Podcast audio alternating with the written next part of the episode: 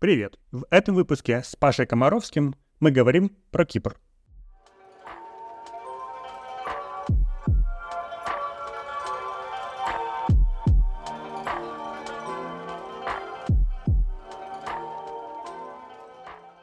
Кем ты был до февраля 22 года?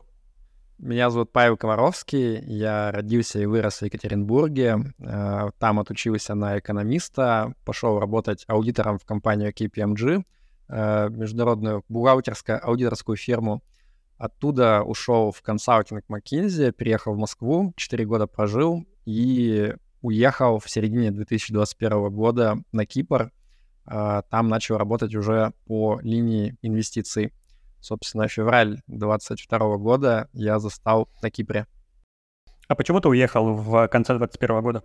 Слушай, ну, э, если честно, я никогда не хотел эмигрировать. То есть я прям вот всю жизнь жил с мыслью о том, что я в России, мне в России хорошо, и я тут и останусь. Э, первая эмиграция, наверное, была в Москву, потому что Москва и вся остальная Россия — это несколько разные вещи — но это прям далось легко, потому что если у тебя работа с хорошей зарплатой, в Москву переезжать прям супер приятно и комфортно. Вот, а потом в какой-то момент э, я просто понял, что как развивается страна, это больше похоже вот на эту притчу про лягушку и кастрюлю с водой. И вроде как бы каждое отдельное событие — это не что-то прям вот такое что само по себе заставит тебя уехать, но вот когда ты в совокупности оглядываешься и смотришь, как они накапливались, и дальше ты тренд вот этот проецируешь в будущее, то возникает ощущение, что вот будет становиться все хуже и хуже, а как это может поменяться, вообще непонятно, потому что, а, ну, особенности политического устройства России, они заключаются в том, что а, все возможности как-то что-то поменять каким-то таким вот нормальным методом, скажем так, они все последовательно отсекались, поэтому как бы вот либо будет становиться, как сейчас, но только хуже и хуже, либо будет действительно какой-то резкий слом, но он сам по себе тоже будет достаточно страшный и неприятный. Вот, поэтому где-то в этот момент я начал думать про то, что, ну, было бы неплохо поехать попробовать пожить где-нибудь в другой стране. Uh, не скажу, что я предвидел прям вот uh, ту жесть, которая произошла в феврале 22-го, uh, вот, поэтому тут как бы не было каких-то инсайдов или прям ну, каких-то мыслей, что типа вот-вот сейчас что-то произойдет, какая-то страшная вещь. И вообще мы с женой думали сначала в сторону Канады, а, как раз вот когда была пандемия, 20 год, а, отправляли там всякие разные документы на апостилирование в Канаду, но а, тогда у них прям очень все затормозилось из-за ковида, то есть там гигантская очередь накопилась на иммиграцию, и в итоге как-то вот с Канадой, ну, не срослось, а зато на Кипре появилось предложение о работе. Я подумал, что, ну, окей, давайте начнем, наверное, с Кипра. Слушай, а был какой-то момент переломный, когда ты понял, что все, надо, надо переезжать? А, нет, не было. То есть вот с точки зрения решения о переезде, это именно была история про лягушку. То есть а, я понимал, что в принципе можно продолжать жить в России, и огромное количество плюсов в этом было и есть. То есть там люди, которых я понимаю, э, там, ну, всегда есть чем заняться и так далее. Вот, поэтому, как бы, ну, я понимаю, что тех, для кого февраль 22 года стал резким таким переломом, когда они решили уехать, если бы я жил в России в этот момент, наверное, для меня было бы аналогично. Вот, но у меня э, это как-то произошло вот именно без резких решений, и скорее здесь вот тот факт, что а, прям вот мы собрали вещи и поехали, это сыграло роль то, что действительно а, работа была предложена, и, конечно же, переезжать, зная о том, что а, тебя там ждут, в том смысле, что тебе сразу есть чем заниматься, у тебя есть источник дохода, у тебя есть поддержка с точки зрения там оформления, легализации и так далее, это прям на порядок комфортнее, чем уезжать так, как многие уезжали после февраля 22 то есть когда ты просто реально собираешь чемодан, куда-то выезжаешь, куда ты можешь выехать, и дальше уже по ходу приходится решать вообще, как, что, где дальше. Мне кажется, что вот характер твоей деятельности, наблюдение за экономическими всякими штуками, трендами и так далее, он более должен склонять человека к такому наблюдению, что куда двигается страна, более внимательно это смотреть, чем если ты занимаешься каким-то своим стартапом, шарашишь его, или какой-то фундаментальной наукой занимаешься, и в целом, ну, думаешь, ну, может, нормально, может, и получше станет, может, может пронесет. Теоретически я вижу, к чему ты клонишь. А, я думаю, что под эту гипотезу можно такой нарратив придумать красивый, в который легко поверить. Я не уверен, что на практике это так. Я думаю, что в разных областях как бы есть люди, которые э, ну, как бы склонны анализировать и прогнозировать. Я бы тут не проводил такой сильной параллели, потому что я, прям живо помню, как э, в начале 22 года я же общаюсь со многими инвестиционными профессионалами, и тогда вот общее такое настроение было, что ну вот сейчас, конечно, рынки подпросели, и все вот, значит, думают, что сейчас что-то будет, но это просто вот эти вот западные чуваки, они не понимают, как все на самом деле работает. Мы-то все понимаем, что на самом деле ничего не будет. Вот примерно такие были 95% разговоров, поэтому у меня, если честно, нет иллюзий про то, что финансисты, экономисты и инвестиционщики, они вот прям очень классно умеют что-то прогнозировать. Нет, э, точно такие же у них когнитивные искажения, по большей части, как у обычных людей. А расскажи, как февраль смотрелся и с другой стороны. В Юте вообще были мысли и чувства вот в первые в первое время от этого? Как, смотрелось тяжело, конечно. Наверное, прям в разы легче, чем э, тем, кто был непосредственно внутри этих событий. Первые, наверное, несколько недель я просто лежал и думал, скроллил. То есть реально ты с утра просыпаешься, там открываешь э, ленту телеграм-каналов, начинаешь скроллить это, читать, и прям вот какую-то осмысленную деятельность э, рабочую было сложно поддерживать. А, я, к счастью, довольно быстро нашел какую-то вот отдушину такую в написании статей. То есть у меня так парадоксально получилось, что как бы в целом вот в мире, в России и так далее, в Украине пиздец, а, но при этом мой блог очень сильно вырос, потому что я вот эту всю свою энергию канализировал в написание статей там про то, что, как про это думать, как дальше, какие решения финансовые принимать, как там деньги гуляют через границу э, и так далее. Вот, поэтому эти темы для многих были актуальны, и мне было приятно, наверное, что я могу хоть что-то полезное делать э, для кого-то в такой ситуации. Вот, но у меня, конечно, был сильный пузырь в тот момент, и у меня вот было такое, знаешь, ощущение, что типа, как, как вообще могут люди к этому не отрицательно относиться. Вроде как бы вот все вообще, с кем я общаюсь, они такие говорят, ну это полная жесть вообще, пиздец, как бы, что происходит, как вообще можно. И я в этом ощущении жил, ну, типа, несколько месяцев как минимум, и только сильно позже я понял, что, оказывается, нет, оказывается, есть люди, которые там считают, что нет, не все так однозначно, на самом деле надо разобраться, может быть, все это на самом деле правильно идет, там лучше все видят. Вот, вот это было прям большое у меня такое ну, как-то развеивание розовых иллюзий, наверное, в тот момент, когда я понял, что, оказывается, немалое количество людей, э, в принципе, ну, как бы к этому относятся достаточно лояльно, и потом еще второй шаг, когда ты понимаешь, что у тебя еще много таких, на самом деле, знакомых, э, каких-то родственников, родственников, друзей твоих. Ну вот я согласен, что я тоже в пузыре. То есть я, мне кажется, вообще по рукам одной, по пальцам одной руки могу пересчитать людей, которые меня удивили в этом плане. Но еще кажется, что чем дальше от события, тем их больше появляется. То есть вот эта шоковая волна, она сошла, и люди как-то начинают думать об этом, что условно, да, оказывается, в этом есть какая-то вторая сторона, может быть, не все так однозначно. И вот у меня еще ощущение, что как бы чем дальше вот, вот этого шокового события, тем как будто бы больше. А третий шаг еще — это когда ты приезжаешь в Россию, и ты такой, блин, а тут вообще, ну, типа, если вот не знать, ты даже не догадаешься. То есть такое чувство, что жизнь вообще абсолютно своим чередом продолжает идти. То есть реально можно не заметить, что что-то происходит. Ну, кстати, я вот про это тоже думал. Я тоже несколько раз в России был. И я понял, что... Вот мне буквально вчера эта мысль пришла, что я тоже раньше думал, что все, ничего не поменялось. Но на самом деле, мне кажется, более правильная формулировка, что все застыло.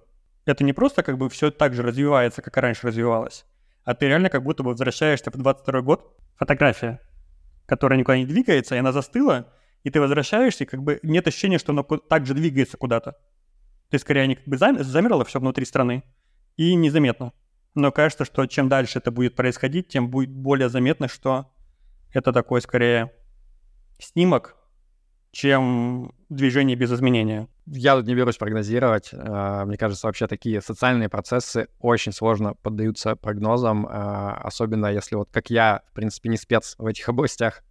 Повлияла ли война на твою какую-то личную траекторию? Как ты вообще планировал с Россией быть связан? А, ну, конечно, да, э, повлияло. Опять же, для меня вот мой проект, блог э, Rational Answer, он занимает последние пять лет большую роль в моей жизни. То есть это сначала просто было большое хобби, а сейчас уже, в принципе, это бизнес, который достаточно неплохие деньги приносит. Но я всегда про это думал, как вот, знаешь, про некую, в том числе, ну, типа миссию, что ли, как бы это не пошло звучало. То есть вот э, вся вот эта вот инвестиционная среда, она по большей части э, кишит конфликтами интересов, и большинство тех вещей, которые тебе попадаются на глаза, вот как типа там блоги, каналы про инвестиции, люди, которые по телеку выступают, это в значительной степени то, что слушать не надо, потому что вот как бы люди толкают какую-то свою адженду, какие-то свои решения, которые сделают их самих богаче, и у меня было, знаешь, такое представление, что вот я буду одним из проводников э, такого вот адекватного подхода к инвестированию в целом, а, к ведению каких-то инфопроектов вот на этом поле. А, для меня всегда было важно, там, чтобы у меня конфликтов интересов не было, а, чтобы я мог честно писать свое мнение о всем, что происходит вот в финансах и так далее. Вот, то есть я себя мыслил, знаешь, таким проводником прекрасной финансовой России будущего, скажем так. И когда вот это все началось, у меня реально, ну, где-то, наверное, полгода или год э, было такое э, крушение самоощущения, что ли. То есть вот ты, ты до этого мыслил себя все равно. Ну, я уехал, но я мыслил себя как часть э, российского общества. И Россию я тоже мыслил вот в рамках такой культурной парадигмы западной, несмотря на то, что у нас были разные векторы развития, очевидно, но тем не менее мы всегда себя считали, мне кажется, вот частью Европы, частью э, такого цивилизованного э, мира, прогресса, вот. И, и, и в тот момент прям, ну, возникло понимание, что нет, походу сейчас вообще прям, вообще будут разные миры, и в финансах это особенно чувствовалось, потому что если раньше ты мог говорить, что, ну, финансы, они везде работают одинаково, в целом, как бы, разумные финансовые советы, вот они что там в Америке, в Европе, в России будут примерно одинаковые. Сейчас выяснилось, что нет. Вообще разные ситуации. Абсолютно по разные вещи надо думать. Тем, кто за рубежом, тем, кто в России. Разные инструменты работают, а, и это все еще меняется постоянно, там, с каждым новым пакетом санкций. Где-то до года, наверное, я прям как-то мучился этими вопросами, типа, кто я, что я, зачем я делаю, что дальше, для кого я пишу, то ли для иммигрантов сейчас я пишу, то ли для э, россиян. И ты знаешь, как-то в итоге этот вопрос ну, он как-то отошел на второй план, что ли. То есть я просто стал, перестал про это думать. Просто вот я сейчас продолжаю делать то, что мне самому кажется интересным, то, что интересно моим читателям, и по большей части вот как получается, что вроде и тем, кто в России, и тем, кто извне, продолжает интересно это читать. Хотя мне периодически пишут, что, э, например, там кто-то пишет, блин, одновременно причем пишут, э, что у тебя все только для россиян, а нам это неинтересно, мы уже уехали давно. И одновременно другие люди пишут прям в тот же момент, что почему для, для россиян ничего нет интересного, как бы. То есть людей какое-то избирательное здесь, наверное, зрение возникает. Слушай, а почему ты думаешь, тебе помогало психологическое написание текстов в момент такого личностного кризиса? Ну, потому что тебе в любом случае нужно заниматься чем-то продуктивным. То есть вот scrolling, чем он э, плох, это то, что э, ты просто погружаешься вот в эту воронку, где у тебя нет выхода никакого твоей энергии, кроме пассивного потребления вещей, которые тебя загоняют еще глубже вот в это состояние, где как будто бы сил ничего нету делать, только на то, чтобы скроллить и переживать. Поэтому любая деятельность, которая носит какой-то созидательный характер и которая, к тому же, не просто вот как бы абстрактная, а она тебе помогает какие-то виды капитала твоего развивать. То есть у меня вот есть такая концепция, что у человека в жизни есть разные виды капиталов финансовый капитал, социальный капитал, а, капитал здоровья и так далее.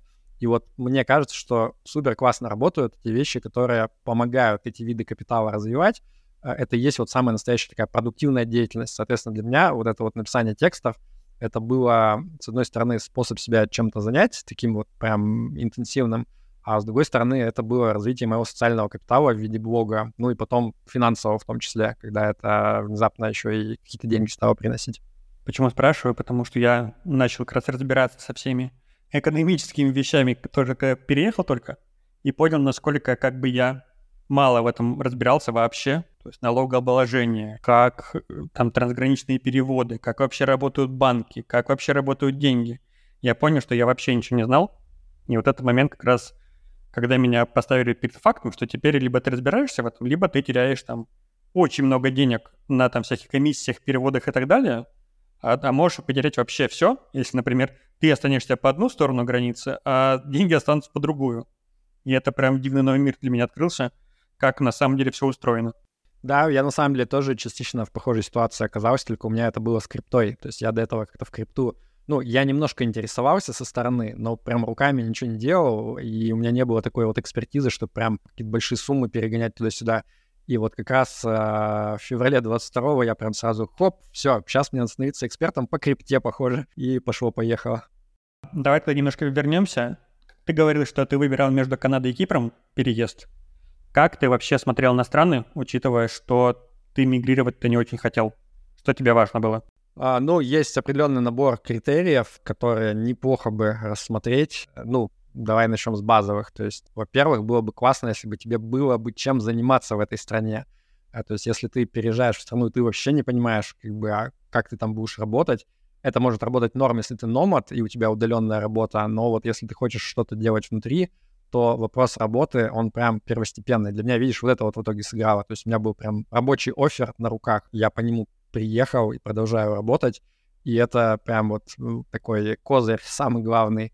Что потом было для нас важно? Язык. Не хотелось прям с нуля учить какой-то новый экзотический язык, поэтому Канада, ну там английский, все понятно. Кипр, здесь на самом деле тоже достаточно знать э, русский и английский, и, и прям все у тебя отлично. Сейчас мы начали учить греческий, просто потому что тут приняли закон о том, что если ты хорошо знаешь греческий, и ты специалист высокооплачиваемый, то ты можешь за 4-5 лет получить гражданство. А, поэтому греческий мы сейчас тоже усиленно изучаем, но, в принципе, без него все вообще отлично. Общий какой-то, ну, такой культурный вопрос, насколько тебе близка культура по духу. Канада, чем, наверное, интересно, это тем, что это страна иммигрантов, и там в целом как бы очень хорошо относятся к иммигрантам, ты там не будешь себя чувствовать, э, ну, каким-то вот прям совсем левым человеком, да, третьего сорта потому что там полстраны таких, которые понаехали и усиленно работают внутри. А на Кипре тоже, на самом деле, ну, тут, в принципе, вот это вот комьюнити такое славяноязычное, то есть там украинцы, белорусы, русские, они экономику по большей части двигают вперед, поэтому тут а, ты скорее даже в каком-то смысле становишься такой частью привилегированного класса, если ты приехал а, вот из этих стран, там, даже есть курьезные случаи, когда у нас соседка, подруга, э, с которой мы собаками часто дружим, иллюстратор, и она не может найти работу, потому что все нормальные вакансии, они типа тут с знанием русского языка, потому что ты приходишь работать в какой-нибудь русский геймдев, и тебе нужно, типа, со всеми по-русски общаться. И она киприотка, она, типа, знает английский отлично, греческий. Ей сложно найти работу здесь иллюстратором именно из-за языка. Потом для меня, как, как для финансиста, конечно же, важны налоги, на Кипре с этим отлично. Тут в целом не самые высокие налоги, а для инвестиций так их вообще практически нету.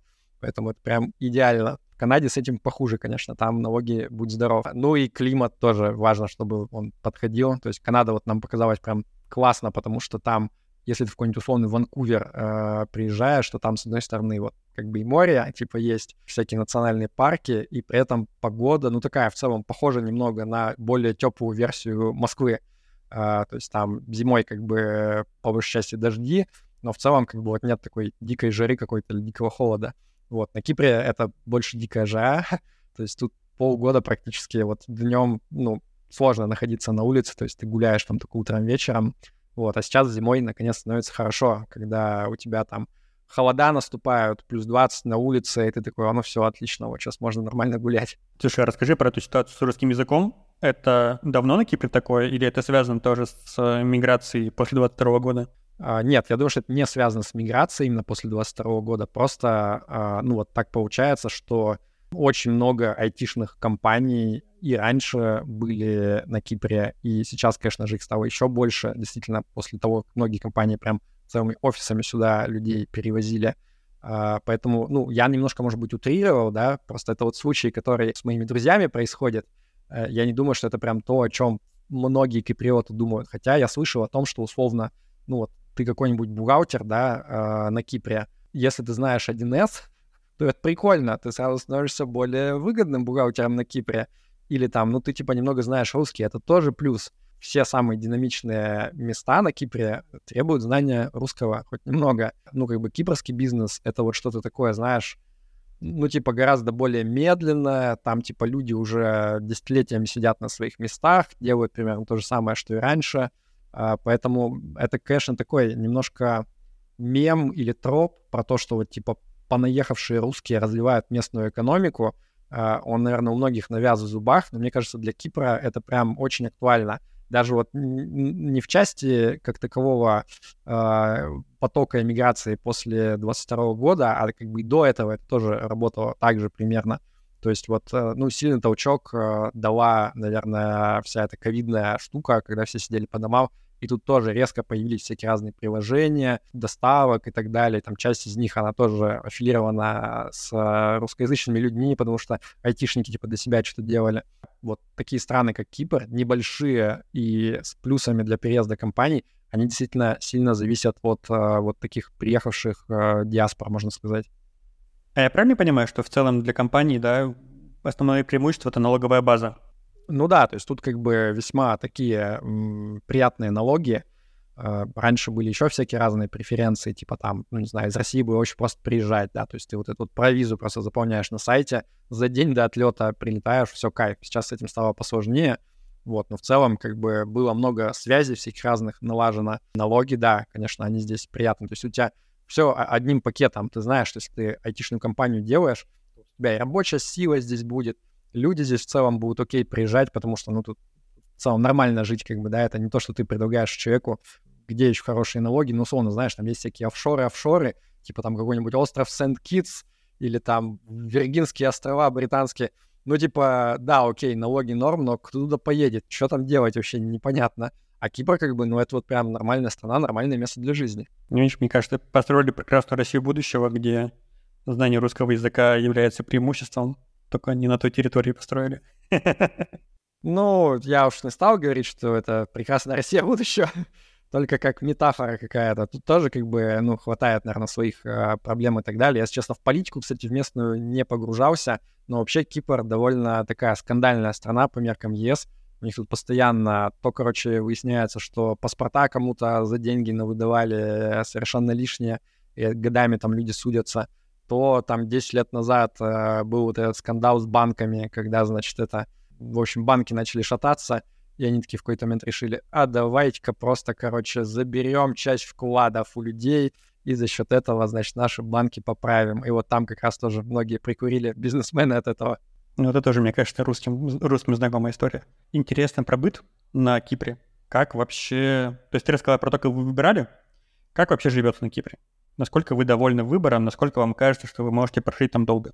А, ну, мне кажется, у всех немного разные впечатления, как живется. Тут сильно накладывает э, ну, отпечаток вот как бы стиль жизни наш. Э, мне кажется, что по моим наблюдениям, многие, кто приезжают на Кипр, практически никто не думает в этот момент, о, вот эта страна, тут, короче, мои внуки будут жить, и я тут помру. Э, у всех практически такое, знаешь, первое время, когда ты год привыкаешь, э, люди жалуются, например, на одинаковый набор вещей, что типа, блин, тут, значит, деревня, особенно если ты из Москвы приехал, ну, типа, come on, тебе будет казаться, что это деревня 100%, даже если ты живешь там в Никосии или в Лимассоле, где движуха более-менее есть. Сервис не развит, типа магазинов мало, в которых можно, что тебе надо найти. То еще, ну, типа культурная жизнь. Ну ладно, с этим на Кипре все лучше и лучше. Опять же, это вот следствие того, что куча народу приехала, и сюда сейчас выгодно стало возить всяких разных людей э, интересных. Э, вот. А, ну и тусовки, в принципе, тоже тут регулярно всякие проходят. Метапы на все вкусы, особенно с учетом того, что весь остров можно там поехать за час, типа, из одной точки в другую. Можно практически вот куда хочешь, туда и ездить. Вот. Но тем не менее, вот очень часто видно, когда, например, пары приезжают, бывает, что, например, тот, у кого есть работа, вот он, ну, типа, более-менее доволен, а вторая половинка э, ее или его они такие, типа, ну, блин, ну, ну нам не нравится, если честно. Потом проходит какое-то время, и многие люди, которые, у которых вот первая реакция была, типа, блин, да come on, я тут точно надолго не задержусь, они, значит, обнаруживают, что они, типа, там 2-3 года прожили, 5-7, у кого-то там дети уже появляются, и вот как-то так выходит, что люди тут продолжают долго жить, при этом я не уверен, что они, ну, типа, начинают думать, что все, я тут до конца жизни, но они при этом и не уезжают. Как такая страна для какого-то этапа жизни, мне кажется, вполне норм. А, я сейчас тоже, ну, думаю, что вряд ли я на Кипре проживу, типа, там, 20 лет следующее, хотя бы там дожить до 4-5 лет, получить паспорт и, может быть, дальше остаться, ну, почему нет? А какой у вас образ жизни? Ты сказал, что это от вас зависит. Как, как вы живете там? Мне лично много не надо. У меня большая часть жизни вообще в интернете происходит. Я там общаюсь с людьми, значит, э, какие-то вещи пишу, читаю, что мне отвечают. А, поэтому вот моя жизнь достаточно аскетична. Я сижу дома за компом, там раз в день часик гуляю, в наушниках с кем-нибудь общаюсь или слушаю подкасты. Вот как бы мне больше в жизни много чего не надо. Ну, жена моя тоже такая достаточно интроверт, поэтому я просто знаю, кто иногда, знаешь, люди приезжают там на неделю в отпуск, и они успевают больше посмотреть, чем мы типа за год здесь посмотрели на Кипре. Просто потому что мы не супер э, в разные места съездили и все распробовали, что здесь можно. На мои запросы в целом норм. У меня как бы нет каких-то больших претензий. Жене моей там больше чуть не нравятся всякие вещи, типа там общественный транспорт, отстой, значит, не так, как в Москве, опять же, ты можешь на метро куда хочешь доехать или там на автобусе. Тут вот а, у нас один автобус ездит по побережью, и все, и на том спасибо. А, и то как бы там не факт, что он приедет а, в ближайшие полчаса. Типа архитектура, ну, такая себе. У меня жена архитектор, поэтому вот ей важно, чтобы было красиво, там какие-то строились нормальные здания. Вот это не особо про Кипр, если честно, по большей части. Блин, у меня знакомая архитектор тоже, она уехала на Бали, потому что там сейчас бум строительства. Я думаю, вот это вот неисповедимы, конечно, пути мира развития потому что из Москвы она уехала на, на Бали, и у нее больше работы там, чем в Москве было, потому что начали строить коворкинги, там вот это все. Это, конечно, интересный поворот.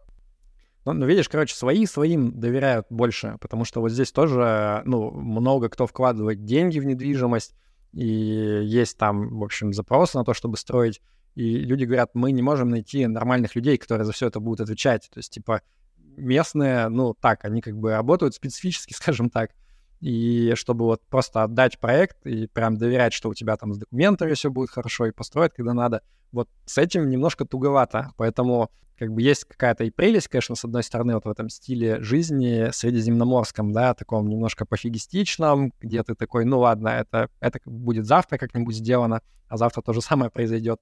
Но когда нужно достигнуть результатов, Э, тебе, может быть, было бы неплохо иметь вот этих вот наскипидаренных чуваков из большого города, которые такие, блин, так, все, нужно бежать, бежать, бежать, махать крыльями, иначе я сдохну.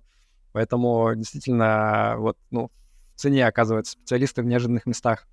Белград тоже сейчас как бы Яндекс выстраивает второй офис уже. Они уже 2000 человек перевезли, и уже район, где этот офис стоит, он уже трансформировался полностью. То есть там уже столько кафе, всего на свете настроилось, что это уже, это уже не Белград. Это уже филиал филиал Яндекса. Окей, тогда, наверное, очень интересно про деньги поговорить немножко. Про то, насколько на Кипре дорого жить. Сколько стоят какие-то базовые вещи, там аренда квартиры, продукта, продукты, еда. О, э, ну давай я попробую сориентировать. Э, опять же, от города сильно зависит. То есть Лимассол самый дорогой город. Тут как бы вот самая главная айтишная тусовка, э, и это самый дорогой город. Uh, в Никосии, несмотря на то, что это столица, ну, как бы чуть-чуть попроще, и там uh, русских поменьше, а вот всякие такие города типа Пафоса, Ларнаки, там как бы еще более дешево, но там и чуть более по-деревенски, скажем так. Uh, мы приехали до начала войны, поэтому мы еще успели снять квартиру по старым расценкам. Первые два года мы платили 1200 евро за квартиру с двумя спальнями, и вот когда ты выходишь, ты, в принципе, там проходишь 10 метров и можешь заныривать в море при желании. Свой такой, типа, пляжик мини при, при, э, придомовой, скажем так. Подняли аренду, сейчас мы платим 1400, ну, плюс коммуналку, естественно. Э, но это тоже как бы очень дешево. То есть э, если сейчас искать как бы вот просто с нуля, э, ну, сейчас уже немножко в обратную сторону пошли цены, говорят, э, аренда начала снижаться, но тем не менее, там, я думаю, аналогичный объект — ну вот у нас через лестничную клетку мужик э, где-то несколько месяцев назад пытался сдать. По-моему, он просил то ли две с половиной, то ли три тысячи евро. То есть там прям как бы в разы дороже было. И такие предложения, их прям вообще несложно найти. Э, поэтому у меня многие, на самом деле, друзья здесь столкнулись, кто вот давно уже снимал, и им в какой-то момент просто говорят, так, ну, а теперь платите на косарь больше в месяц, или выезжаете. И люди такие, ну окей, ладно, мы, наверное, выезжаем, будем искать что-нибудь подешевле. А договоры позволяют такое сделать, да, в аренды на Кипре? Ну, там как э, пропишешь, как договоришься на самом деле. Если у тебя прям долгосрочный-долгосрочный договор, там есть какой-то кэп сверху на тему того, как бы как часто и что можно поднимать. Я, если честно, не помню ни одной истории, чтобы кто-то прям судился. Тут в целом вот есть такое ощущение, что э, если ты под, попадаешь вот в какую-то государственную ситуацию, и эта ситуация там понаехавший парень против местного типа там киприота — то правда, скорее всего, будет на твоей стороне э, по большей части. Э, по крайней мере, я услышал много таких вещей про какие-то дорожные происшествия, да, там, когда полиция приезжает, и вот, типа, доказать, что это не твоя вина, ну, типа, достаточно сложно. Вот. Опять же, я не знаю, может быть, здесь нужно какие-то методы жестких переговоров проводить, но я думаю, что если человек захочет тебя все-таки выселить, и большинство договоров, они все-таки такие, типа, вот не бессрочные, а типа там на год там или на два условно с продлением. Я думаю, что, наверное, там какие-нибудь варианты найдутся так или иначе. Поэтому вот эта тема с повышением, ну, она прям периодически, да, здесь бывает. Я просто почему спрашиваю, потому что понял, что в разных странах бывают разные особенности вот такого рынка недвижимости. Вот там в прошлом подкасте Андрей рассказывал про то, что в Лондоне, значит, цена квартиры не связана с ее площадью, а она связана с количеством комнат. А вот в Сербии, например, почти все договоры заключаются с указанием того, ну, там на минимум на год, и с указанием того, что если ты его хочешь разорвать, то ты не забираешь депозит. Тут на Кипре тоже это любят, и даже периодически любят, типа, что ты обязан платить э, до конца, даже если ты съедешь раньше. Я им говорю, ребята, а, ну как вы все это представляете? Типа, вот я уеду, я просто вам перестану платить, как бы, что вы, как, как вы на меня воздействовать будете? Вот, в итоге потом, окей, ладно, мы переписываем этот пункт, но первоначально было так сформулировано. А про платеж за метраж тут тоже есть интересно. У меня вот как раз жена как архитектор тут разбирается во всем этом. И у них э, есть, значит, всякие законы против уплотнительной застройки. То есть, типа, ты не можешь там а, больше определенного метража строить на единицу площади земли. Но некоторые вещи туда не входят. Например, а, вот эти вот всякие лоджии и так далее. Это, типа, не считается. Поэтому куча квартир, где у тебя условно там площадь всех вот этих вот окружающих пространств, да, где там выходишь на балкон и так далее, она там чуть ли не такая же, как внутри квартиры.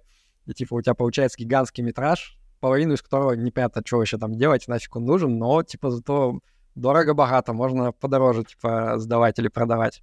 Ну, то есть давай тогда получается, что там двухкомнатная квартира, да, стоит там в районе там от полутора до ну, это как, получается, трехкомнатная на наш э, российский манер, потому что это две спальни плюс еще гостиная, э, поэтому реально получается три. И это, опять же, вот, ну, первая линия, да, то есть прям рядом с морем. А если искать вот там чуть подальше, где-нибудь в глубине, конечно, можно подешевле найти варианты. Но, опять же, зависит от того, там, ты хочешь какой-нибудь супер новый дом с э, всеми там при, прибамбасами и так далее, или тебе, в принципе, норм такой средний дом, в общем, нюансов много, я думаю. И э, если поискать, наверное, можно что-то найти такое более оптимальное. Mm? Ну, то есть, типа, трехкомнатная прям совсем, которая хорошая, это вот от полутора там до, до трех? Э, совсем хорошая, это, да, еще дороже будет. У нас такая нормальный, обычный дом. А, соответственно, там двухкомнатная, однокомнатная, они, видимо, там в районе 500, полутора. Так болтаются. Ну, я думаю, за, за 500 ты ничего не снимешь, как бы эти времена закончились года 3-4 назад уж точно, вот, но условно там однушку какую-нибудь за, ну, там, 800 тысяч, наверное, предполагаю, да, наверное, можно что-то найти в Лимассоле.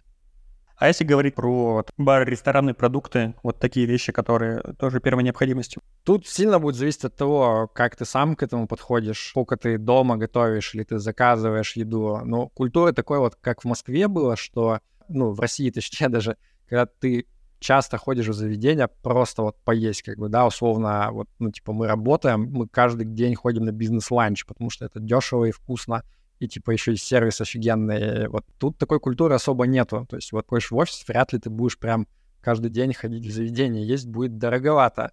А, ну, если это не какая-то прям совсем, типа, условно, там, в Макдак можно, наверное, да, ходить по 5 евро бургер есть но, типа, вот нормальная еда, ну, будет, наверное, много уходить слишком, если ты будешь там в ресторане, например, в каком-то есть. Э. Так, по продуктам, ну, опять же, блин, слушай, я, я записываю все свои траты уже лет 15, наверное, но вот, если честно, я уже настолько не слежу за какими-то тратами там на продукты, я тебе сейчас даже особо не скажу, типа, сколько я на продукты трачу в месяц, это дорого или нет, с чем сравнить. То есть я просто особо даже не обращаю внимания на эти какие ценники.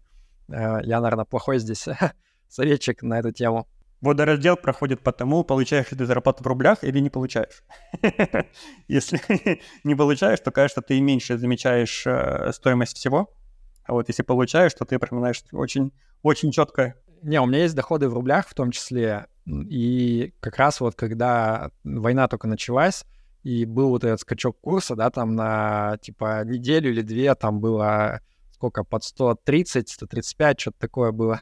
Вот. И я такой в тот момент, у меня было несколько штук, когда там что-то зубы сходил полечить, что ли, и я такой автоматом перевел по новому курсу, такой, блин, так это капец, это же сколько я денег отдал.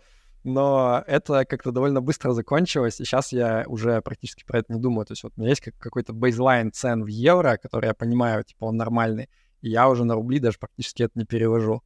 Кому на Кипр ты бы вообще не посоветовал ехать? Кому точно не зайдет, кто скажет, ой, извините, я дальше. Мне кажется, что э, не, за, не зайдет тем, кто вот прям человек большого города. То есть, знаешь, есть такие, кому вот прям нужно, чтобы куча людей бегала вокруг постоянно, чтобы вот эта вот мега-движуха была. Это не про Кипр, конечно. Тут даже в таких вот э, самых оживленных городах вайп другой. Наверное, будет сложно, опять же, тем, у кого очень большие требования сервису и так далее. Ну, на самом деле, эти группы, они, наверное, пересекаются, да, любители больших городов любители э, классного сервиса, особенно если вот они из России, из условной Москвы даже. Э, там, конечно, все просто чудесно было, ну и остается, наверное, с этих точек зрения. Ну, наверное, тем, кто хочет головокружительную карьеру делать э, в каких-то специфических областях, которые тут не развиты. То есть тут можно войти и в финансах делать хорошую карьеру. Во многих других областях это, наверное, скорее такой, ну, типа, вайп мало-среднего бизнеса, да, то есть, условно, наверное, ты можешь приехать сюда врачом, сделать здесь классную практику и вот с этого жить остаток жизни, но Uh, если тебе вот нужна прям такая классическая корпоративная карьера, где ты растешь, развиваешься, мне кажется, здесь будет сложно получить такой же быстрый рост, как во многих других местах. Uh, ну, если, опять же, мы не говорим про какой-нибудь IT. Наверное, в IT и в финансах, опять же, в определенных местах здесь все это можно сделать. Да ну и все, наверное. Ну, вот основные категории. А последний блок у меня вопросов про такое лично, личное отношение к, к текущему моменту. Насколько ты смог перестроиться, насколько у тебя уже такая началась новая жизнь, куда и все прошедшие события уже воспринимаются как то, что продумано, прочувствовано и отпущено. Ну, слушай, тут, конечно, не хочется говорить гоп, пока все это не оказалось действительно хотя бы вот какая-то острая фаза позади. Мне кажется, что человек такое животное, что он реально, ну, как бы он не может жить в беспрерывном стрессе постоянно. Ну, понятно, что есть люди, кто вот прям физически в это вовлечен, и у них, наверное, все равно есть этот элемент стресса, ну, потому что как бы куда ты денешься. Uh, но если вот как я, да, ты все равно со стороны за этим наблюдаешь, да, ты как бы чувствуешь некую сопричастность, просто потому что у тебя как бы там культурные корни и так далее э, из России, но как бы сложно это прям остро переживать нон-стоп годами. Поэтому хочется сказать, что вот какой-то острый период переживания всего этого, он как будто бы действительно миновал, как бы это ни цинично звучало, э, ну, типа, в каком-то смысле смирился, что ли, с этим фактом. Ну, типа, да, вот, вот есть факт жизни такой, что вот происходит пиздец, как бы война продолжается, люди гибнут, э, ты тут как бы явно, в кавычках, не на той стороне, э, на стороне, которая правда, скажем так поделать ты с этим как будто бы ничего не можешь, э, ну и что остается, как бы непонятно. Вот, но, опять же, как бы ситуация может поменяться, тут практика показывает, что как бы ты пессимистично не смотрел на мир, в следующий момент может произойти какая-то следующая хрень, и ты такой, да, в общем-то, год назад-то неплохо все было, а вот сейчас-то уж вообще как бы никуда идем. Не берусь загадывать, понимаешь? Для меня, наверное, тоже вот большой элемент был того, что Э, когда все это началось, горизонт планирования очень сильно сузился, и ты реально прям думал про то, что там, ну окей, там до неделю вперед примерно, или там на месяц плюс-минус чуть-чуть можно планировать. Дальше уже нет. И вот, наверное, показатель того, что как-то ментально уже я вышел на какие-то состояния более уже стабильное, это то, что я сейчас думаю, ну окей, значит, следующие полтора года я учу язык, там потом получаю паспорт, то есть у тебя уже реально появляются такие, ну, квази-долгосрочные планы, а, а не только там, что будет через месяц. Я почему тоже спрашиваю, да, потому что вот я чувствую к концу года тоже какое-то изменение, потому что весь год вот у меня было ощущение лимба. То есть вроде ничего страшного не происходит, уже нет такой сильной тревоги. Но и ощущение того, что я куда-то двигаюсь, нет. То есть вот есть кисель, ты в нем сидишь, как будто все такое замедленное, непонятное, ни к чему интереса особого нет, и не проходит. Вот сейчас я тоже чувствую, что вроде как тоже на планировании что-то мне появляется, что уже хочется куда-то двигаться без какого-то такого четкого фокуса. То есть я еще пока не знаю, куда я хочу попасть. Но хотя бы пробовать что-то уже начинает хотеться. Вот так у меня получается. Мне кажется, в любой ситуации реально важно делать что-то, что хоть немножко что-то улучшает. И просто вот когда ты погружен полностью только в а, вот эту вот общемировую, да, повестку, в которой ты не можешь что-то переломить, да, то есть нет такого, что ты можешь вот сейчас напрячься, что-то сделать, и все, типа, сейчас все станет хорошо, все это закончится. Сожалению, так это не работает. Поэтому надо находить какие-то вещи, которые хотя бы что-то вокруг делают лучше. И это уже прям выводит на какое-то более адекватное состояние внутри. Нашел ли ты, что тебе помогает справляться с миграцией, что тебе помогает, как, не знаю, возвращаться к земле, радоваться, отвлекаться, чувствовать себя более включенным в жизнь, когда ты в другой стране живешь? Э, ну, тут ничего не придумали нового, кроме как э, какой-то круг общения. То есть, э, если у тебя есть люди, с которыми ты поддерживаешь связь, вам вместе хорошо, вы можете время проводить, какими-то в том числе там переживаниями делиться э, и поддерживать друг друга. Это все крайне позитивно влияет. Поэтому, ну вот, мы здесь уже, в принципе, обросли этим кругом. Тут не сильно сложно это сделать. Даже там, в конце 2021 года у меня были нередко ситуации, когда я гуляю по набережной и встречаю там, о, привет, э, мы с тобой там общались 10 лет назад в Перми, отлично, будем знакомы, значит, здесь. И таких ситуаций у меня было ни одна, ни две. И сейчас, в принципе, ну, много людей, с кем э, ты раньше общался, сейчас э, здесь можно продолжать это делать. Куча людей, с кем познакомились уже здесь, тоже интересных, классных. Там есть кто-то, с кем удаленно поддерживаем связь, кто в других странах сейчас находится. А, ну и опять же, было бы классно рядом близких людей тоже иметь. В общем, это все очень сильно помогает. Ну и вот даже, как я рассказывал, с киприотами, с местными, с некоторыми получилось зазнакомиться. Мы недавно сходили, значит, на э, выставку слыш-лекцию, которая была, значит, посвящена проблемам интеграции русскоязычных, которые приехали в Белград. И мы приходим, а афиша на английском была, все на английском было, мы думаем, ну, пойдем послушаем. В итоге мы приходим, Лектор говорит, слушайте, а нужно на английском читать или на русском? Типа, все понимают. Все таки на русском. И она представила лекцию на русском языке. Потому что ни одного серба не пришло. И мы такие, ну, в целом, в целом понятно, в чем проблема основная интеграции русско... русскоязычных в Белград. Вот, это прям была такой показательная для нас история. Сделали мероприятие, сами с собой поговорили о том, как сложно мигрировать, в смысле интегрироваться в сербское сообщество, а сербов не позвали. Чему ты научился за это время, с 21 года? Чего ты не знал про себя до переезда? Я, честно скажу, я не рефлексировал на эту тему. Тут по-хорошему, наверное, нужно часик подумать, а потом отвечать. А, готового ответа у меня нету. Возможно, вот для меня было, ну, такое открытие, что ли, что вот лично, если меня брать как отдельного человека, у меня, походу, реально не самые большие требования от жизни, что ли. То есть мне если вот есть э, жилплощадь какая-то нормальная, которая меня устраивает, э, есть возможность гулять по часу где-то вот в таких относительно приятных вещах, интернет есть, и еду можно заказывать. Вот в целом это мне базовый мой набор потребностей закрывает. И я не то чтобы сильно страдаю про то, что там, о боже мой, культурная жизнь моя не полна без там каких-нибудь классных выступлений, или там мне нужен вайп э, мегаполиса, вот это все похоже не про меня. У меня, как бы, кажется, скромные запросы достаточно от жизни.